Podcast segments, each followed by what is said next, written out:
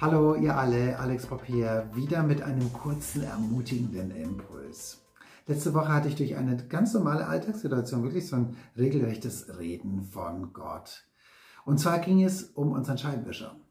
Eigentlich äh, ging er schon seit Monaten nicht mehr so richtig, aber es ging so peu à peu immer, immer schlechter mit ihm. Er hat zuerst so ein ganz kurzes Quietschgeräusch, so piep, piep, und dann ging es aber immer, immer weiter, immer länger, so, so, ihr kennt es ja selber. Und auch die Wischqualität, die nahm immer mehr ab die letzten Wochen.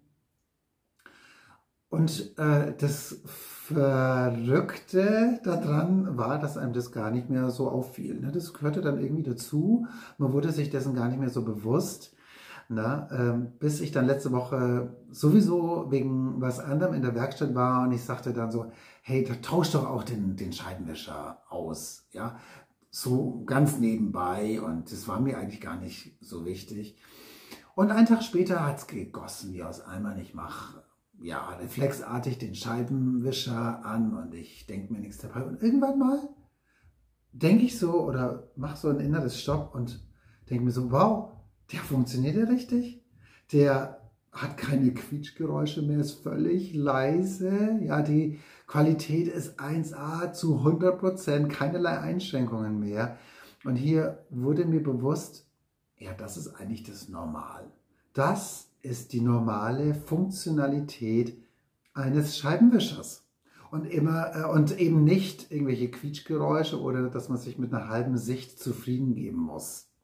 Und hier hat wirklich Gott zu mir gesprochen, ja, ich kann es nicht anders sagen, dass das Normal des Lebens, das ist, wie Gott sich ein Leben für uns vorstellt. Aber wir geben uns oft mit weniger zufrieden. Wir lassen oft Dinge in unserem Leben zu, halten sie für, für normal, ja, und äh, arrangieren uns damit, äh, ohne dass wir uns fragen, was ist denn das Normal Gottes für unser Leben? Was?